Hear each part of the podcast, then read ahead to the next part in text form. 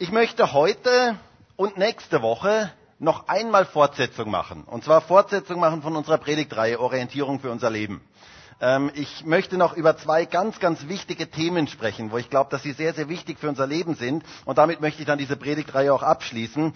Ähm, und ich glaube, dass wir Orientierung brauchen für unser Leben. Und ich glaube, dass ganz, ganz viele Menschen heute orientierungslos sind in dieser Welt. Sie wissen nicht wo und vor allen Dingen von wem oder was sie irgendwie Orientierung bekommen können. Und wenn man keine Orientierung hat, dann geht man ganz, ganz leicht in eine Sackgasse in seinem Leben, dann geht man ganz schnell in eine falsche Richtung in seinem Leben. Und deswegen möchte Gott uns Orientierung für unser Leben geben. Das ist etwas unglaublich Wichtiges. Gott möchte uns Orientierung geben. Und ich möchte heute nicht über den Lkw-Fahrer sprechen, der in eine Sackgasse geraten ist, weil er auf sein Navi hörte. Über das möchte ich heute nicht sprechen. Ähm, alle, die, die bei dieser Predigtreihe schon mehrmals dabei waren, die wissen jetzt, wovon ich rede. Dieses Bild, das euch vielleicht schon im Traum verfolgt ähm, von diesem Lkw-Fahrer. Aber wie schon gesagt, darüber möchte ich heute nicht reden. Ähm, denn ich habe selber ja auch in diesem Bereich sehr, sehr viele Erlebnisse gemacht. Also ich muss ja sagen, ich habe ja eine ganz, ganz schlechte Orientierung. Bei mir hat man irgendwie das innere Navigationssystem vergessen. Ähm, also Orientierungssinn hat man irgendwie vergessen einzubauen bei mir. Ähm, ich bin da ganz, ganz schlecht. Ähm, ich habe das häufiger schon erlebt, dass ich mich komplett verlaufen habe, ähm, dass ich gar nicht mehr wusste, wo ich war. Oder auch, dass ich immer dachte, das kenne ich alles. Kennt ihr das? Wenn man unterwegs ist und denkt, ah ja, das kenne ich alles, ja genau, das kommt mir also bekannt vor. Ähm, und es ist etwas ganz, ganz Spannendes, wenn man, wenn man so ähm, durch die Welt irrt und wenig Orientierung hat, ähm, weil viele Dinge erlebt man ganz neu. Ähm, auch Dinge, wo man vielleicht schon häufiger war, denkt man sich, wow, das ist, da bin ich, glaube ich, das erste Mal, ähm, ist etwas ganz, ganz Spannendes. Ähm, und ich habe es auch schon erlebt, dass ich in Kaufhäusern zum Beispiel umhergeirrt bin und nicht wusste, ähm, wo ich jetzt genau bin oder mein Auto nicht mehr gefunden habe. Ist mir schon mehrmals passiert, dass ich mein Auto nicht mehr gefunden habe oder in einem Geschäftsgebäude herumgeirrt bin. Ich kann mich noch erinnern, ich bin mal in einem Geschäftsgebäude herumgeirrt und habe den Ausgang nicht mehr gefunden. Ähm, sind ganz blöde Erlebnisse, die man da macht, schwere Leidenserfahrungen, die ich da so gemacht habe. Ähm, oder ich kann mich noch erinnern, da waren wir relativ neu in Graz und da wollten Christine und ich eine Familie in Sinabelkirchen besuchen. Ähm, und wir irrten dort umher und wir fanden die Straße nicht. Und so entschieden wir uns irgendwann, dass wir vielleicht jemanden fragen könnten. Oder sollte ich besser sagen, Christine entschied für mich, dass wir jemanden fragen sollten. Ähm, ihr wisst ja, dass Männer nicht so gerne nach dem Weg fragen normalerweise. Ähm, das ist übrigens jetzt für manche Frauen vielleicht so der Bildungsteil der Predigt. Weil, ähm, also Männer fragen nicht so gerne nach dem Weg. Und so sahen wir dann einen Mann dort, am, einen älteren Mann dort am, am Gehsteig stehen. Ähm, und wir dachten uns, wir fragen diesen Mann. Wir fragen ihn, ähm, wo der Weg entlang ginge. Und so hielten wir das Auto an. Ähm, wir kurbelten die Scheibe runter und wir sagten zu ihm, ob er uns sagen könnte, wo die Familie so und so wohnt. Und dieser Mann, der schaute uns an und dann sagte er, wow, wow, wow, wow, wow, wow, wow, wow. Also so richtig storsteirisch, also so richtiger Dialekt, so ein richtiger, richtiger wilder Dialekt. Also so richtig, richtig steirisch. Und ich hatte ja kein Wort verstanden und so fragte ich dann nochmal nach und ich sagte, ähm, Entschuldigung, können Sie das nochmal wiederholen, was Sie da gesagt haben? Wo wohnt die Familie so und so? Und dann sagte er wieder, wow, wow, wow, wow, wow, wow, wow. Und ich habe dann gesagt, aha, okay, danke. Und dann haben wir die Scheibe raufgemacht. Und dann hat, und dann hat Christina, als wir die Scheibe oben hatten, hat sie zu mir gesagt, du hast du irgendwas verstanden? Und da habe ich gesagt, ich habe kein einziges Wort verstanden, aber ihn nochmal zu fragen bringt auch nichts, weil ich werde es wieder nicht verstehen. Wir verstehen es einfach nicht. Und ich muss ja sagen, ich bin ja heute sehr, sehr dankbar dafür, dass es Navigationsgeräte gibt, die Hochdeutsch sprechen. Ähm, bin ich sehr, sehr dankbar dafür. Wir hatten keine Orientierung und wir hatten auch niemanden, der uns verständlich Orientierung geben konnte. Und wisst ihr, ganz viele Menschen heute sind so. Ganz viele Menschen heute sind orientierungslos und sie haben auch niemanden und nichts, was ihnen wirklich Orientierung für ihr Leben geben kann, was ihnen wirklich verständlich klar machen kann, was die richtige Orientierung für ihr Leben ist. Und deswegen gehen ganz, ganz viele Menschen in die falsche Richtung und sie irren umher in diesem Leben und wissen gar nicht genau, wo sie hingehen sollen. Und ich bin so dankbar dafür und ich bin so begeistert darüber, dass Gott uns Orientierung für unser Leben gibt. Dass Gottes Wort dieses Buch Orientierung für unser Leben ist. Und dass Gott in unser Leben hineinsprechen möchte, und zwar über ganz praktische Themen unseres Lebens. Und das finde ich etwas ganz, ganz Schönes. Gott möchte uns Orientierung geben in unserem Leben, damit wir nicht in Sackgassen in unserem Leben geraten. Und zwar in ganz praktischen Dingen. Und wir haben ja in dieser Predigtreihe so ganz, ganz praktische Themen uns angeschaut. Im ersten Teil ging es um Beziehungen, Ehe, Familie und Single-Sein. Im zweiten Teil ging es um Umgang mit Medien und was kommt nach dem Tod. Im dritten Teil sprachen wir über das wichtige Thema der Kindererziehung, ein ganz wichtiges Thema. Im vierten Teil ging es um den Umgang mit unserem kostbarsten Gut, nämlich mit unserer Zeit. Wie gehen wir richtig mit unserer Zeit um? Und beim letzten Mal, wenn ihr euch noch daran erinnert, ging es um die unsichtbare Welt. Ging es darum, dass es die unsichtbare Welt, wie ist das mit der unsichtbaren Welt? Unglaublich wichtige Themen. Und heute möchte ich über ein weiteres ganz, ganz wichtiges Thema mit euch sprechen, wo wir unbedingt Orientierung brauchen. Und das Thema heißt Umgang mit unserem Geld. Money, Money. Darum geht's heute, um den Umgang mit unserem Geld. Man sagt ja, Geld regiert die Welt. Das sagt man ja so. Und die Frage ist, wie gehen wir richtig mit Geld in unserem Leben um? Was sagt Gott eigentlich dazu? Ein unglaublich wichtiges Thema, das jeden, der heute hier in diesem Raum ist, betrifft. Und ein ganz, ganz wichtiges Thema in unserer heutigen Zeit ist. Und ich möchte am Anfang eine Bibelstelle zu diesem Thema mit euch lesen, um uns in dieses Thema ein bisschen hineinzunehmen. Und zwar aus Matthäus 6, Vers 19 bis Vers 21. Eine Stelle, wo Jesus spricht. Matthäus 6, Vers 19 bis Vers 21 aus der Bergpredigt. Da heißt es, Sammelt euch nicht Schätze auf der Erde, wo Motte und Rost zerstören und wo Diebe durchgraben und stehlen. Sammelt euch aber Schätze im Himmel, wo weder Motte noch Rost zerstören und wo Diebe nicht durchgraben noch stehlen. Denn wo dein Schatz ist, da wird auch dein Herz sein. Interessante Bibelstelle. Jesus sagt hier, wir sollen uns Schätze, nicht Schätze sammeln hier auf der Erde, wo Motte und Rost zerstören, also vergängliche Schätze, sondern wir sollen Schätze im Himmel sammeln. Und zwar unvergängliche Schätze. Das sagt Jesus hier. Und Jesus sagt, wo dein Schatz ist, da wird auch dein Herz sein. Mit anderen Worten, durch den Umgang mit unserem Geld zeigen wir, wofür unser Herz schlägt. Ist etwas ganz Interessantes. Der Umgang mit Geld ist ein Indikator unseres Herzens. Es zeigt, wofür unser Herz schlägt. Dein Kontoauszug zeigt, wofür dein Herz schlägt. Zeigt, was dir wirklich wichtig ist. Etwas sehr, sehr Interessantes. Du sagst, dass du Gott liebst und sein Reich liebst und dass du ähm, für sein Reich, dass dein Herz für sein Reich schlägt, dann schau mal auf deinem Kontoauszug, ob das dort sichtbar wird.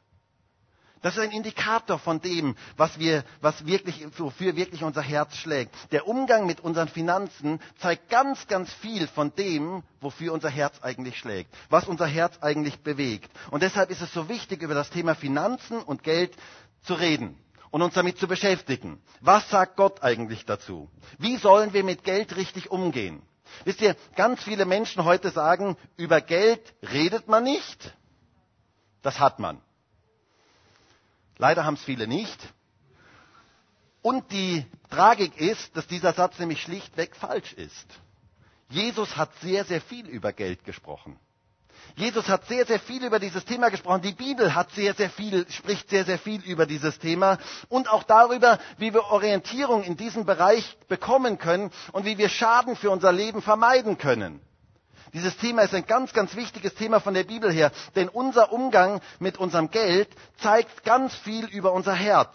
Es ist ein Indikator des Herzens, wofür unser Herz eigentlich schlägt. Und meistens, und ihr müsst das mal euch anschauen in der Bibel, meistens, wenn Jesus über Geld gesprochen hat, hat er auch über das Herz gesprochen. Geld ist ein Indikator unseres Herzens. In der Bibel alleine gibt es 2350 Verse, wo über Geld und Besitz gesprochen wird. Wir sehen also, das Thema ist kein Nebenthema der Bibel, sondern es ist ein ganz fundamentales Thema der Bibel. Dabei macht die Bibel sehr, sehr klar, dass Geld und Besitz nichts Schlechtes ist. Das ist nicht etwas Schlechtes. Gott möchte unser Leben segnen, damit wir ein Segen sein können für andere, damit wir segnen können. Geld von der Bibel her ist nichts Schlechtes wenn wir es richtig einsetzen. Etwas ganz, ganz Wichtiges. Die Bibel zeigt uns, dass wir mit Geld ganz, ganz viel Gutes tun können. Und es ist ein Segen, wenn wir mit Geld viel Gutes tun. Wir können zum Beispiel Gottes Reich unterstützen. Wir können den Armen helfen. Wir können mit Geld Geschenke kaufen.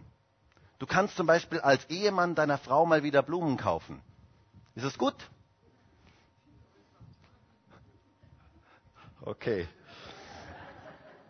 Wäre ja eine Möglichkeit, oder? Mal wieder was Gutes zu tun, mal Blumen zu kaufen oder sonst irgendetwas. Ähm, man kann den Armen helfen, man kann Geschenke kaufen mit Geld, man kann ganz, ganz viele tolle Sachen machen, ähm, man kann Menschen unterstützen und ihnen helfen, man kann Sozialprojekte fördern, man kann ganz, ganz viel Gutes mit Geld tun, wir können Steuern zahlen. Ich spüre schon die Begeisterungsstürme unter euch. Ähm, na, ihr könnt das gut zurückhalten. Man kann so viel Gutes mit Geld tun, so viel gute Dinge. Geld ist nichts Schlechtes von der Bibel her. Und Gott möchte, dass wir das verstehen, dass er uns segnen möchte, damit wir ein Segen sein können.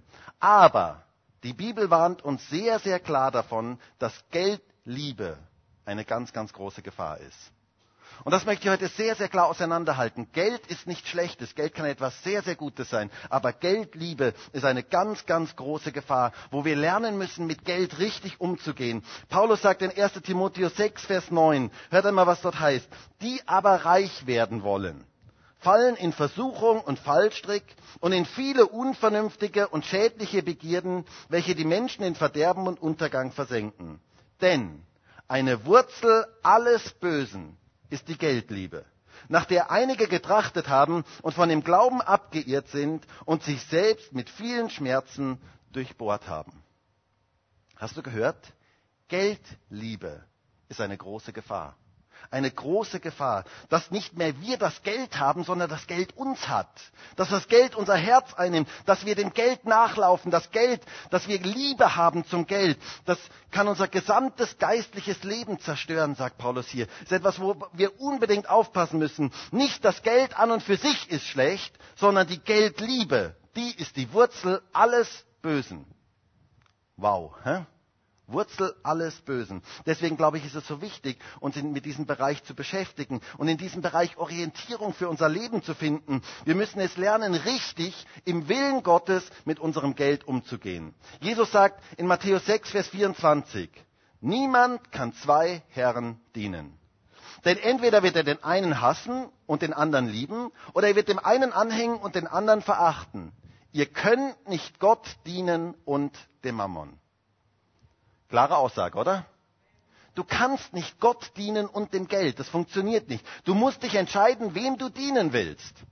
Eine ganz, ganz wichtige und herausfordernde Entscheidung für unser Leben. Und ich glaube, es gibt Menschen heute hier, zu denen möchte Gott sagen, hey, du musst dich entscheiden. Du musst dich entscheiden, ob du dem Geld dienen möchtest oder ob du mir dienen möchtest. Eine unglaublich wichtige und herausfordernde Entscheidung in unserem Leben. Jesus erzählt einmal eine ganz interessante Geschichte und auch eine tragische Geschichte eigentlich. Da war ein Mann, der war unglaublich erfolgreich. Der hatte alles, alles, was er tat, gelang ihm. Er war so der richtige, ich möchte mal sagen, so der Sunny Boy. Also der ist so auf die Sonnenseite des Lebens gefallen. Alles, was er in die Hände nahm, gelang ihm und, und, und ähm, funktionierte. Er war ein Unternehmer, er hatte ein Geschäft, sein Geschäft florierte gewaltig und er machte sich eigentlich nur Gedanken darüber, wie er den Gewinn noch besser maximieren könnte. Wie er noch mehr rausholen könnte aus seinem Geschäft. Und so machte er sich Gedanken, er könnte ja seine Scheunen abreißen und könnte viel größere bauen. Und das war alles, was ihn beschäftigte. Er wollte expandieren. Das war das, was sein Herz beschäftigte. Das war das, was seine Gedanken beschäftigte. Und dann geschah etwas sehr, sehr Tragisches. Jesus spricht davon in Lukas 12, Vers 18. Ich lese das mal vor. Und er sprach, dies will ich tun. Ich will meine Scheunen niederreißen und größere bauen und will dahin all mein Korn und meine Güter einsammeln. Und ich will zu meiner Seele sagen, Seele, du hast viele Güter da liegen auf viele Jahre. Ruhe aus, iss, trink, sei fröhlich. Gott aber sprach zu ihm, du Tor. Oder man könnte auch übersetzen, du Dummkopf. In dieser Nacht wird man deine Seele von dir fordern, was du aber bereitet hast, für wen wird es sein? So ist, der für sich Schätze sammelt und nicht reich ist im Blick auf Gott. Wie tragisch. Dieser Mann hatte auf die komplett falschen Dinge seines Lebens gesetzt. Und am Ende seines Lebens merkte er plötzlich, oder als er dann, als er nicht mehr, als er aus diesem Leben geschieden ist, merkte er plötzlich, all diese Dinge, das war ja gar nichts, das war ja absolut nichts. Er hatte nur an dieses Leben gedacht, er hatte nur an die Dinge dieses Lebens gedacht und in all, sein ganzes Leben nur in die Dinge dieses Lebens investiert. Und er hatte auf die komplett falschen Dinge gesetzt. Er hatte nur Schätze für sich gesammelt. Und er war nicht reich im Blick auf Gott. Und so war er bettelarm, obwohl er steinreich war. Etwas absolut Tragisches. Im Blick Gottes war er bettelarm. Und wisst ihr, so sind ganz viele Menschen heute. Sie denken nur an die Dinge dieser Welt. Und ich merke, auch viele Christen sind davon betroffen. Sie denken nur an die Dinge dieser Welt. Das ist das Einzige, was sie beschäftigt. Sie sammeln sich Schätze in dieser Welt. Es geht darum, Schätze in dieser Welt zu haben, wo doch die Dinge total vergänglich sind. Und sie sind nicht reich im Blick auf Gott. Sie sind bettelarm. Und das ist etwas ganz, ganz Tragisches. Wie anders ist es, wenn wir reich sind im Blick auf Gott? Das ist so etwas Schönes. Das ist echter Reichtum. Wisst ihr, das macht unser Leben wirklich glücklich. Wenn wir reich sind im Blick auf Gott, das macht unser Leben wirklich glücklich. Deswegen sammelt ihr Schätze im Blick auf Gott. Darum geht es. Jesus gibt hier ein ganz warnendes Beispiel mit diesem Mann. Und er sagt, pass auf, dass du nicht auf die falschen Dinge deine ganze Hoffnung setzt. Pass auf, dass du nicht für die ganz falschen Dinge in deinem Leben lebst. Pass auf Geldliebe auf. Pass auf diese Gefahr der Geldliebe auf. Du sollst reich sein im Blick auf Gott. Wir können also mit Geld viel Gutes tun und die Geldliebe ist eine ganz, ganz große Gefahr. Das sehen wir übrigens auch im Leben Jesu. Ganz interessant. Da gab es zum Beispiel diese Frauen, die haben seinen Dienst unterstützt. Das heißt dort, die haben ihn mit ihrer Habe, haben sie ihm gedient. Das heißt, die haben seinen Dienst finanziell sehr, sehr stark unterstützt. Und gleichzeitig gab es den Judas, der der Kassier war und der ein Dieb war, heißt es dort in der Bibel, der für sich selber zur Seite schaffte. Wir sehen also im, selbst im Leben Jesu, es gab Leute, die ganz, ganz viel Gutes mit ihrem Geld getan haben und es gab auch Leute, die ganz, ganz viel Schlechtes, die von Geldliebe bes, bes, besitz, bes, ja, besessen wollte ich jetzt gerade nicht sagen, aber ähm, also die, die, die, die, die von Geldliebe eingenommen waren ähm, und das ist eine ganz, ganz große Gefahr. Die Bibel spricht in diesem Zusammenhang auch von Habsucht. Und ich glaube, das ist auch etwas sehr, sehr Wichtiges, dass wir darüber reden. Wenn wir über das Thema Geld reden, ist es wichtig, über Habsucht zu reden. Habsucht ist eine Falle. Ich möchte mal fragen, gibt es heute jemanden hier, der habsüchtig ist? Hand hoch. Okay, ähm, natürlich, bei uns gibt es es nicht, oder? Die gibt es nur da draußen. Die sind alle irgendwo da draußen. Ähm, die laufen alle irgendwo da draußen rum. Und die oberen 10.000 natürlich. Die sind alle habsüchtig. Aber wir doch nicht. Wir sind doch nicht habsüchtig. Nun, das griechische Wort für Habsucht ist eigentlich ein zusammengesetztes Wort. Und dieses Wort ist eigentlich, der erste Teil des Wortes ist mehr und der zweite Teil des Wortes ist haben. Das heißt, es geht darum, mehr haben zu wollen. Das ist eigentlich das, was Habsucht ist. Habsucht ist diese Sucht im Menschen, immer mehr haben zu müssen. Immer noch ein bisschen mehr. Das ist das, was Habsucht ist. Und jetzt kommt es doch plötzlich ziemlich nah zu uns, oder? Das ist diese, dieses, dieses Verlangen, immer noch ein bisschen mehr zu haben. Und wisst ihr, die ganze Welt funktioniert eigentlich auf diesem Prinzip. Man braucht immer noch ein bisschen mehr. Man muss sich ja mal fragen, wann ist eigentlich mal genug? Man braucht immer noch ein bisschen mehr, immer noch ein bisschen schneller, immer noch ein bisschen größer, immer noch ein bisschen ähm, funktionstüchtiger und so weiter. Die ganze Welt läuft in diesem Rad der Habsucht. Die ganze Werbung ist darauf aufgebaut. Wenn du dieses Deo kaufst, dann bist du glücklich. Und dann kaufst du es und du merkst plötzlich, du bist gar nicht glücklich. Du bist vielleicht nur kurzzeitig glücklich. Vielleicht sind deine, deine Leute um dich herum glücklich, dass du dieses Deo hast. Aber du merkst, das steht ja gar nicht das in dir. Oder wenn du diese Zahnpasta kaufst, dann bist du wirklich glücklich, dann hast du ganz weiße Zähne und dann werden alle nur noch freundlich zu dir sein und so weiter. Ähm, und es wird einem etwas suggeriert, was eigentlich nicht wirklich glücklich macht. Ganz im Gegenteil, es macht unglücklich. Dieser Kreislauf, dieser, dieser Kreislauf der Habsucht macht unser Leben unglücklich. Und es ist wichtig, das zu verstehen. Man wird nicht glücklich durch Habsucht, sondern im Gegenteil, man wird unglücklich. Diese Sucht hat nämlich nie ein Ende. Man wird niemals zufrieden sein, man wird auch niemals an ein Ende kommen. Es ist wie ein Hamsterrad, wo man läuft und läuft und läuft und man kommt niemals an ein Ende. Man wird niemals am Ende ankommen. Wilhelm Busch, der Autor von Max und Moritz, hat einmal gesagt, ein jeder Wunsch, wenn er erfüllt, kriegt augenblicklich Junge. Und das stimmt. Du hast irgendetwas und im nächsten Moment denkst du, wow, wenn ich das noch hätte, dann das wäre ja auch noch toll. Dieses Rennen hat niemals ein Ende. Es gibt keine Ziellinie in diesem Rennen. In der Habsucht, in dem Rennen der Habsucht gibt es keine Ziellinie. In dem Moment, wo du meinst, du hättest das Ziel erreicht, wird die Ziellinie wieder nach vorne verschoben. Dann gibt es wieder das nächste. Und es ist wichtig, das zu erkennen, diese Falle der Habsucht zu erkennen. Salomo sagt im Buch Prediger einmal das so. Wer Geld, äh, Prediger 5, Vers 9. Wer Geld liebt, wird des Geldes nicht satt. Und wer den Reichtum liebt, nicht des Ertrages. Auch das ist Nichtigkeit. Es hat nie ein Ende. Man braucht immer noch ein bisschen mehr. Wisst ihr, wir leben ja hier in Europa in einem der reichsten Gebiete dieser Welt.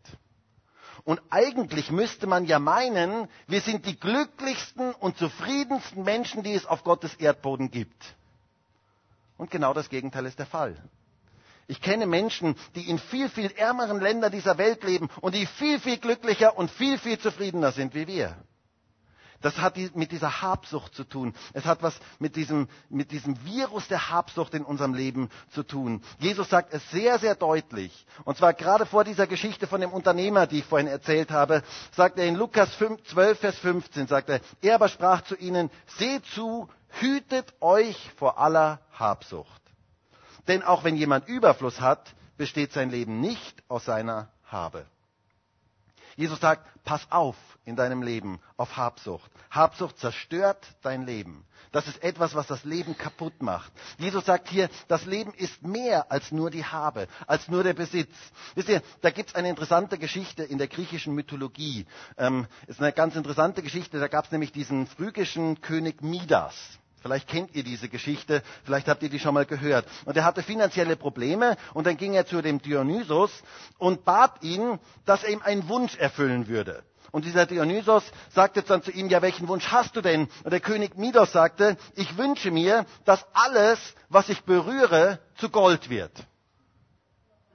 Daher kommt übrigens auch diese Redewendung, das, was er angreift, wird zu Gold. Wohl? Ihr kennt vielleicht diese Redewendung, ähm, wenn jemand ähm, sehr erfolgreich ist, dass man sagt, also was der angreift, das wird zu Gold. Das kommt übrigens daher. Und tatsächlich, dieser Wunsch wurde ihm erfüllt. Und es wurde alles, was er anfasste, wurde zu Gold. Cool, oder? Das wäre doch etwas, oder? Wünschst du dir das auch, dass alles zu Gold wird, was du angreifst? Musst dir mal vorstellen, du gibst dann jemanden die Hand im Gottesdienst, gehst du auf jemanden zu und der wird in dem Moment zu Gold. Ich gebe dem Norbert die Hand und schon wird er zu Gold. Goldiger, goldiger Norbert.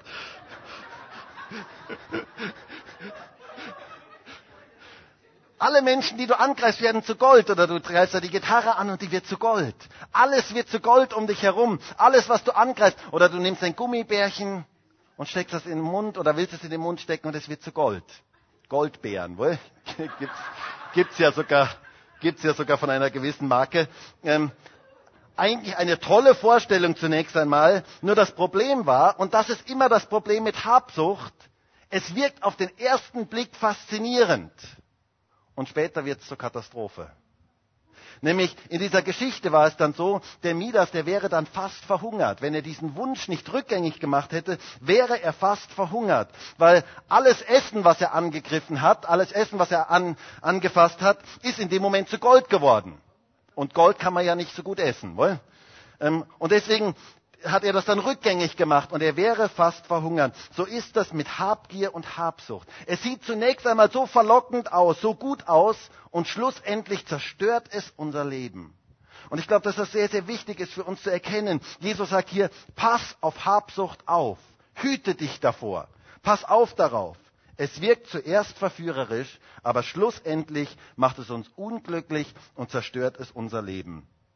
Denn das Leben ist viel mehr als unser Besitz.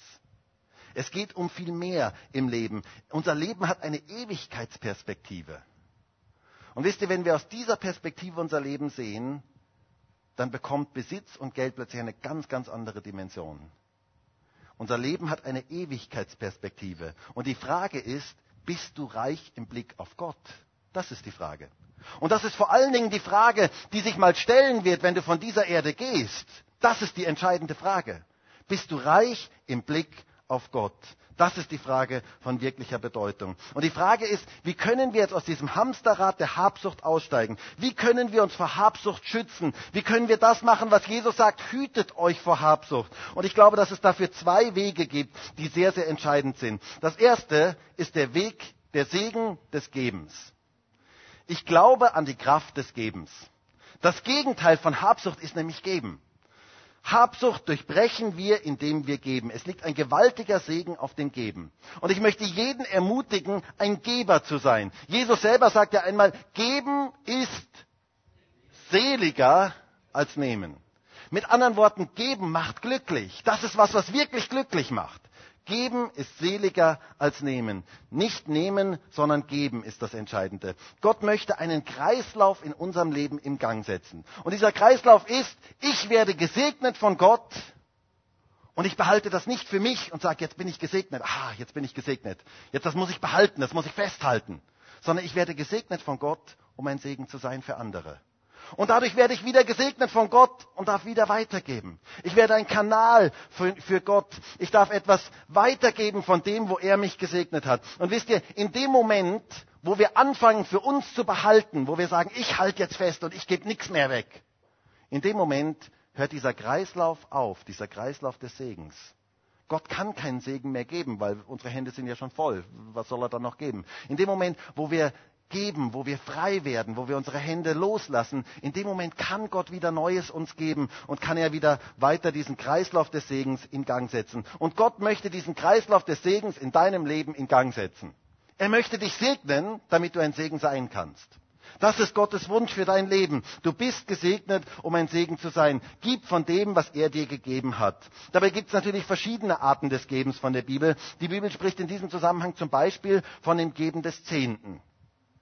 Es heißt in Malachi 3, Vers 10 und Vers 11, da sagt Gott zu seinem Volk, oder besser noch von Vers 8 weg, da sagt Gott zu seinem Volk, darf ein Mensch Gott berauben? Gute Frage, oder? Und dann sagt er, ja, ihr beraubt mich. Ihr aber sagt, worin haben wir dich beraubt? Im Zehnten und im Hebopfer. Dann Vers 10, bringt den ganzen Zehnten in das Vorratshaus, damit Nahrung in meinem Haus ist, und prüft mich doch darin, spricht der Herr der Herrscher, ob ich euch nicht die Fenster des Himmels öffnen und euch Segen ausgießen werde bis zum Übermaß. Und ihr werdet um euretwillen den Fresser bedrohen, damit, und ich werde um euretwillen den Fresser bedrohen, damit ihr euch die Frucht des Erdbodens nicht verdirbt und damit euch der Weinstock auf dem Feld nicht fruchtleer bleibt, spricht der Herr der Herrscher. Laut der Bibel gehört der Zehnte also in das Vorratshaus. Neutestamentlich ist das die Gemeinde. Und zwar, damit Nahrung in seinem Haus ist, heißt es hier, damit Nahrung ausgegeben werden kann. Und Maleachi sagt hier, bringt den ganzen Zehnten in das Vorratshaus. Etwas sehr, sehr Wichtiges. Nicht nur einen Teil, sondern den ganzen Zehnten. Und ich muss sagen, ich habe so viele Erfahrungen selber schon damit gemacht. Ich bin von klein auf, haben meine Eltern mir das beigebracht. Also, und ich bin so dankbar dafür, dass meine Eltern mir das beigebracht haben. Von klein auf, es war immer klar, wenn ich Taschengeld bekommen habe, ähm, das waren dann nur ein paar Cent, die ich dann ähm, gegeben habe, aber meine Eltern haben immer gesagt, du gib den Zehnten, da liegt ein gewaltiger Segen drauf. Und sie waren auch Vorbild für uns, weil sie haben das selber genauso gemacht. Sie haben den Zehnten immer gegeben und es war eine ganz, ganz gute Sache, die sie uns beigebracht haben, schon als kleine Kinder, dass man den Zehnten geben sollte, weil da wirklich ein ganz, ganz großer Segen drauf liegt. Von allem, was ich bekommen habe, habe ich immer den Zehnten Zehnten gegeben. Und das ist ein großes Geschenk. Das ist ein, eine ganz, ganz tolle Sache, wenn man einfach den Zehnten geben darf von allen Einnahmen, von allem, was man bekommt, dort, wo Gott uns gesegnet hat, den Zehnten zu geben. Und wisst ihr, der Zehnte ist eigentlich ein Ausdruck unserer Dankbarkeit Gott gegenüber. Und das ist etwas sehr, sehr Wichtiges, das zu erkennen. Gott, Gott hat uns gesegnet und wir dürfen ein Zeichen der Dankbarkeit setzen zu sagen, danke Herr, dass du mich gesegnet hast. Das ist eigentlich das, was der Zehnte ist. Es liegt ein ganz, ganz großer Segen darauf. Und Gott sagt hier, prüft mich darin. Ist übrigens die einzige Stelle in der Bibel, wo Gott sagt, ihr dürft mich prüfen. Ihr könnt es ausprobieren. Probier es einfach aus, sagt Gott. Und du wirst erleben, wie ein Segen da drauf liegt. Und ich muss ja sagen, ich habe das schon jetzt so viele Male selber erlebt und auch mit vielen anderen Menschen erlebt, wenn sie angefangen haben, den Zehnten zu geben, wie Gott sich echt dazu stellt. Also ich finde das so was Faszinierendes. Gott stellt sich dazu. Da liegt ein gewaltiger Segen drauf. So möchte ich jeden ermutigen, treu den Zehnten zu geben, ähm, denn darauf liegt ein ganz, ganz besonderer Segen. Und du wirst merken, es funktioniert. Du kannst einfach ausprobieren. Probier es aus und du wirst merken, es funktioniert. Es liegt ein besonderer Segen darauf. Und wer das nicht tut, der tut sich selber nichts Gutes. Denn hier, Gott sagt hier in Malachi, ihr beraubt Gott damit. Und das kommt nicht gut. Also Gott zu berauben, kommt nicht wirklich gut. Aber ganz, ganz wichtig ist mir, der Zehnte ist kein Gesetz. Das ist mir sehr, sehr wichtig, das deutlich zu machen, sondern es ist ein Ausdruck unserer Dankbarkeit Gott gegenüber. Manches Mal denken nämlich Leute, jetzt muss ich den Zehnten geben. Und es kamen immer wieder mal Leute zu mir und haben gesagt, du musst ich jetzt wirklich den Zehnten geben. Und ich sage immer, nein, du musst nicht den Zehnten geben. Du darfst den Zehnten geben. Ähm, du musst ihn überhaupt gar nicht. Das, der Zehnte ist kein Gesetz. Der Zehnte ist ja auch lang vor dem Gesetz gegeben worden. Er ist bei Abraham war das erste Mal, wo der Zehnte erwähnt wird, wo der Melchisedek ihm begegnet und Melchisedek ihn segnet und dann heißt es, und Abraham gab den Zehnten von allem. Das heißt ein Ausdruck, dass er gesegnet worden ist und ein Ausdruck darauf der Dankbarkeit ist der Zehnte. Wenn wir von Gott gesegnet worden sind, dürfen wir den Zehnten als Ausdruck unserer Dankbarkeit Gott gegenüber geben. Und der Zehnte sollte immer mit einem fröhlichen Herzen gegeben werden. Genau, das ist etwas ganz Wichtiges. Und deswegen finde ich es auch etwas Schönes, wenn wir beim Opfer fröhlich sind. Wenn wir nicht so sagen, ah, jetzt muss ich wieder, okay, dann hau ich's halt rein, ist ja wurscht. Sondern wenn wir das mit einem fröhlichen Herzen tun, wenn wir das gerne und dankbar tun, weil wir gesegnet worden sind von Gott. Wenn du den Zehnten nicht mit einem fröhlichen Herzen geben kannst, dann gib ihn besser nicht. Weil da liegt kein Segen drauf. Gott möchte, dass wir es mit einem fröhlichen Herzen geben können. Ich möchte behaupten, wenn unser Herz für Gott schlägt, dann geben wir gerne und fröhlich unseren Zehnten. Paulus sagt in 2. Korinther 9, Vers 6, dies aber sage ich, wer sparsam sät, der wird auch sparsam ernten. Und wer segensreich sät, wird auch segensreich ernten. Übrigens, hier geht es nicht um viel oder wenig. Ähm, manche Übersetzungen übersetzen das wirklich falsch hier. Es gibt Übersetzungen, die übersetzen, wenn du viel gibst, dann wirst du viel ernten und wenn du wenig, das steht hier aber nicht. Es steht hier, wer sparsam sät, also wer knauserig sät, wer sagt, ah, damit muss ich halt, ähm, oder wer segensreich sät, wer sagt, okay, Herr, du hast mich gesegnet und ich möchte einfach ein Segen sein. Um das geht es, da geht es um die Herzenshaltung. Jeder gebe, wie er sich in seinem Herzen vorgenommen hat, nicht mit Verdruss oder aus Zwang, denn einen fröhlichen Geber liebt Gott. Gott aber vermag auf euch überströmen zu lassen jede Gnade, damit ihr in allem, alle Zeit, alle Genüge habt und überströmt zu jedem guten Werk. Ist das nicht schön? Gib mit einem fröhlichen, dankbaren Herzen, denn darauf liegt der Segen. Gott vermag auf euch überströmen zu lassen, jede Gnade, damit ihr in allem, alle Zeit, alle Genüge habt. Wie viel mehr alle kann man in einen Satz packen? Also Paulus möchte hier deutlich machen, ähm, Gott möchte unser Leben segnen. Er möchte in unser Leben Gutes hineingeben. Aber die Voraussetzung ist, dass wir mit einem fröhlichen Herzen geben, dass wir von Herzen geben können. Er kann uns nur segnen, wenn wir wirklich mit einem fröhlichen Herzen geben.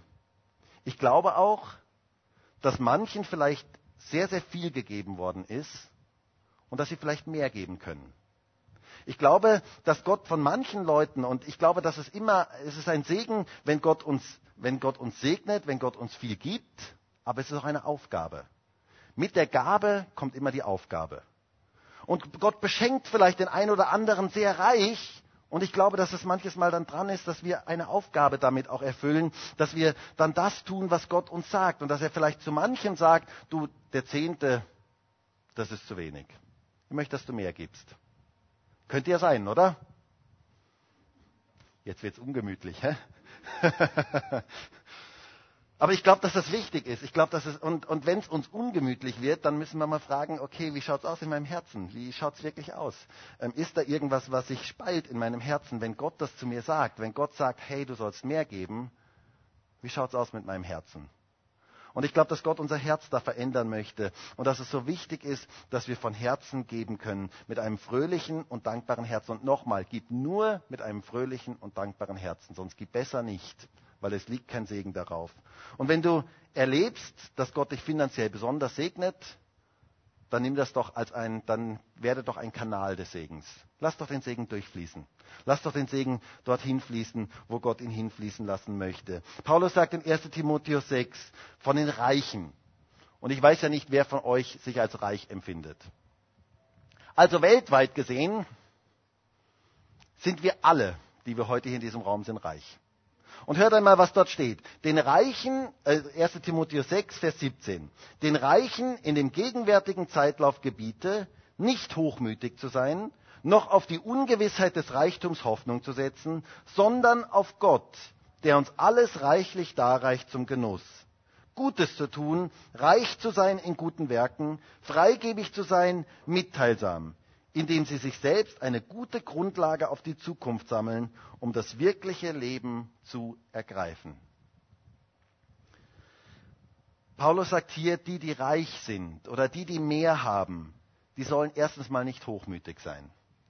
Und sie sollen nicht auf die Ungewissheit des Reichtums ihre Hoffnung setzen. Denn wir alle wissen ja, wie schnell Reichtum vorbei ist. Ich habe diese Woche von jemandem gehört, der sehr, sehr viel mit Aktien zu tun hat und mit Fonds zu tun hat. Und der gesagt hat, also innerhalb von einer Nacht durch den Brexit ist ein Großteil seines gesamten Vermögens flöten gegangen. War plötzlich weg. Unglaublich, der Reichtum, äh, das kann so schnell weg sein. Das ist etwas, was keine gute Grundlage ist, seine Hoffnung darauf zu setzen.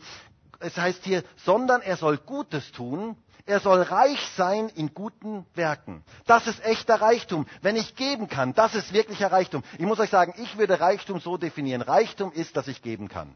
Das ist Reichtum. Das ist wirklicher Reichtum, dass ich geben kann. Denn das macht das Leben wirklich glücklich. Nicht horten macht unser Leben glücklich, nicht festhalten macht unser Leben glücklich, sondern geben macht unser Leben glücklich. Und wir sollen reich sein in guten Werken und freigebig, sagt er hier. Und wisst ihr, vielleicht ist es manches Mal ein ganz, ganz gutes Gebet, mal zu beten, Herr, mach mich freigebig. Brich du die Macht der Habsucht in meinem Leben. Brich du diese Macht in meinem Leben und gib mir ein freigebiges Herz, das ich großzügig, gerne und fröhlich geben kann. Das ist ein gutes Gebet. Gott darum zu bitten, dass er uns das schenkt, dass er das wirkt in uns. Und Paulus sagt hier, denn damit sammeln wir eine gute Grundlage für die Zukunft. Mit anderen Worten, es gibt einen Lohn dafür. Und zwar einen Lohn, der nicht in diesem Leben sein wird, sondern einen Lohn, der in dem zukünftigen Leben zumindest auch sein wird, in diesem zukünftigen Leben. Ein gewaltiger Lohn und ein Segen liegt darauf. Gott möchte aus dir und mir ein Kanal des Segens machen, wo wir gesegnet sind und wo wir diesen Segen an andere weitergeben. Und noch etwas Zweites, wie wir die Macht der Habsucht in unserem Leben zerbrechen können. Und das Schlüsselwort ist Genügsamkeit. Genügsamkeit. Es ist ja interessant, dieses Wort kennt man in unserem Sprachgebrauch gar nicht mehr. Weil? Wird in keiner Zeitung mehr geschrieben. Gibt dieses Wort ist mehr oder weniger ausgestorben. Ist ja auch was ganz, ganz Interessantes, dass es dieses Wort eigentlich gar nicht mehr wirklich gibt. Paulus sagt aber, die Bibel spricht sehr, sehr viel davon. Und Paulus sagt in 1 Timotheus 6, die Gottseligkeit mit Genügsamkeit aber ist ein großer Gewinn. Denn wir haben nichts in die Welt hineingebracht, sodass wir auch nichts hinausbringen können. Wenn wir aber Nahrung und Kleidung haben, so wollen wir uns daran genügen lassen. Genügsamkeit ist ein großer Gewinn. Da liegt eine gewaltige Kraft drin.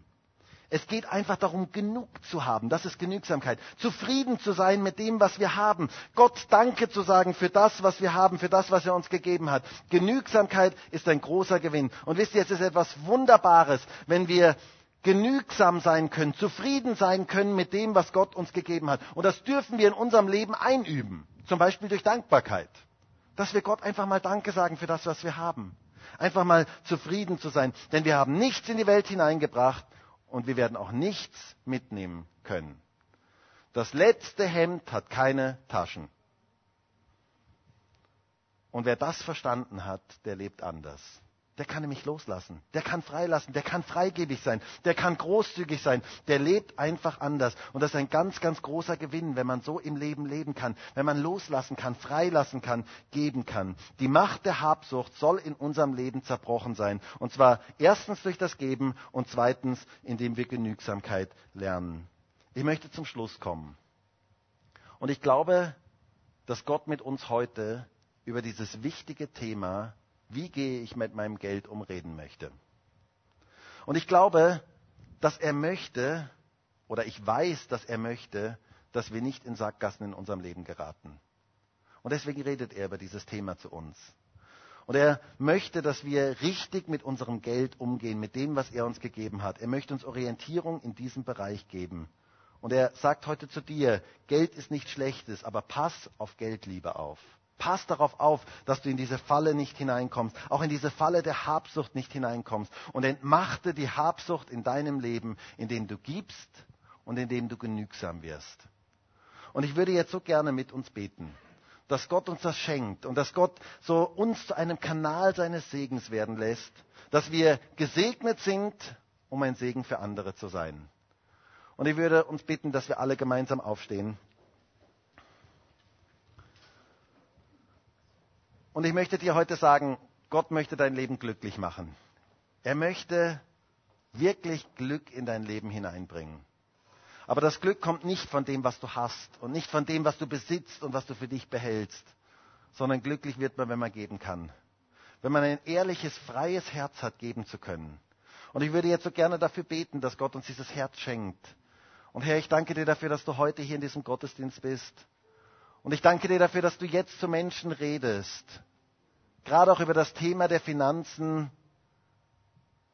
Herr, und ich danke dir dafür, dass du ganz konkret jetzt zu Menschen reden möchtest. Und ich bitte dich darum, Herr, dass du diese Predigt jetzt gebrauchst und dass du durch deinen Heiligen Geist jetzt zu Herzen redest. Ganz speziell auch dort, wo Habsucht ist, wo festgehalten wird, wo immer mehr dieser Drang nach immer mehr ist. Herr, ich bete darum, dass du das zerbrichst im Leben. Und dass du eine Freiheit gibst, Herr. Ich bete darum um Freiheit im Bereich der Finanzen.